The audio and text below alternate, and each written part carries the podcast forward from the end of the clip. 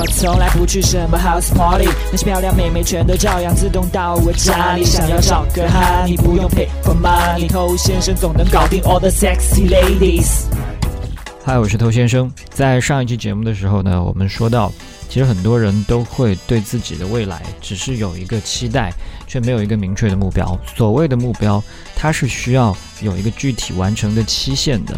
你要对它有相应的计划的，而不是只是想啊，我想变得更帅，我想变得更有魅力。可是呢，我并没有想到具体的要达到一个什么样子，我需要在什么时候之前达到一个什么程度。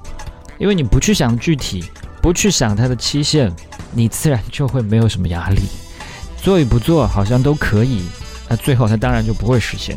然后继续维持老样子，按照过去的习惯，按照过去的模式。不断的重复，三年、十年下来，可能都在干同样的事情，所以获得的改变、进步其实非常少。那这个也就是所谓的待在舒适圈，不敢走出去。我常常跟我学员讲，你所渴望的东西，它绝对不会在舒适圈以内。OK，再重复一遍，你所渴望的东西，它绝对不会在舒适圈以内。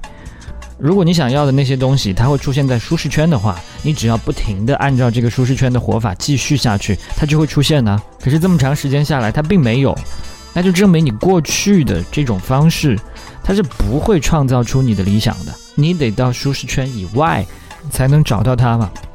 比方说一个宅男，他过去的生活大部分时间都是在自己的小房间里面，这对于他来说是一个最舒服的地方。可是你在这里待的时间再长，他也不可能凭空出现一个女朋友啊。所以这个人不在这儿嘛，你要真的走出去啊，你要邂逅啊，你要尝试社交啊，你要做这些原本你不太习惯做的事情。大多数更美好的事物都在舒适圈以外，大部分的高手都是敢于踏出舒适圈的。你为了去找到自己人生突破，实现自己更多可能性，挖掘潜能，你都应该去这么做。你尝试的更多，遗憾自然也就更少嘛。所以很多人他并不是追不到妹子，只是他从来都没有去踏破舒适圈，他原本就应该有的那些男性魅力，根本就没有机会被女人看到，他根本就不知道自己还可以做到这种程度。那什么是突破舒适圈？我们讲的简单一点，做你平常不会去做的事，或者是你在逃避的。而且有点辛苦的，但是会帮助你的未来人生带来真正价值的一些事情。再简单一点讲，那就是一些先苦后甜的事。那既然这件事情这么棒，为什么很多人不愿意做？首先，第一个原因，因为没想过。为什么？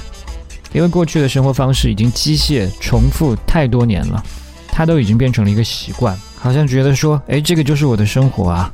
它是不是你的生活？那是你自己把它选来的。第二种。因为当下的生活还算舒服，怕吃苦，懒惰，拖延。那如果这样看的话，那偷懒什么都不做，当然是最舒服的。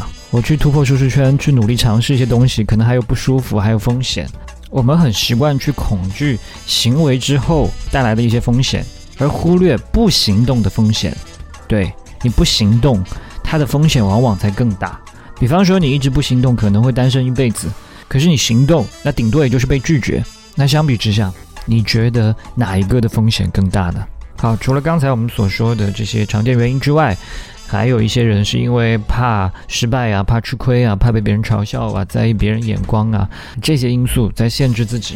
那我必须要说，踏出舒适圈确实是一个不太舒服的感觉嘛，不习惯嘛，有可能经历挫折跟失败，有的时候会自我怀疑。那遇到这一类情况的时候，你应该怎么去调节自己呢？那我给你提供的一个建议是。你应该把这些不舒服的感受啊，当做是一个正在成长的信号，甚至是正在迈向成功的信号。什么意思呢？你越是感觉到不舒服，那往往代表你做的是对的。如果你每天都过得非常的安逸，特别的麻木，那你基本上并没有在成长，因为成长它本来就是伴随着一些阵痛的。所以不舒服，它反而是一件好事。你越痛，你越爽，你才会越强。你应该为此开心才对。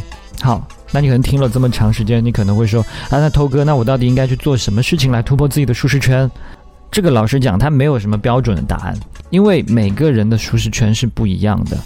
同样的一件事，对于这个人来说是挑战舒适圈，他很有可能对另外一个人来说，反倒是他舒适圈以内的事。那我当然也会给出一些建议，但是关键是你自己要结合自己的情形，去看看哪些是你舒适圈以外的事情，或者说根据我的这些举例，再去思考一下，你想要做哪些其他的尝试，帮助自己的成长。